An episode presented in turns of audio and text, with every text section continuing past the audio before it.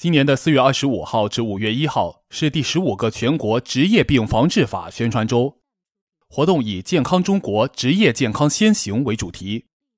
为进一步普及职业病防治知识，连日来，福建省各地纷纷开展一系列精彩纷呈的职业病防治法宣传周活动，发动全社会力量共同参与到职业病危害的群防群治活动中，促进用人单位依法防治职业病，切实保护劳动者职业健康。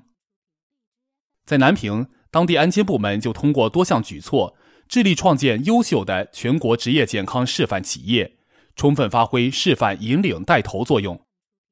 随后，我们的记者也来到了当地的一家电池制造企业。据了解，电池在制造中存在重金属粉尘等职业病危害因素，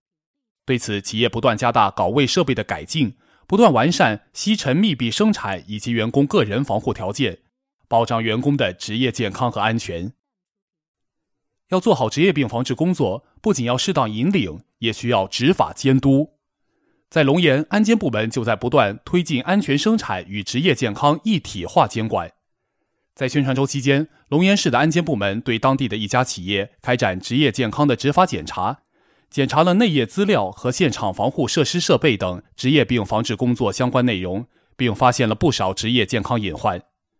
对此，企业方面也表示，他们将积极落实安监部门的要求，确保及时整改到位，保障员工的职业健康权益。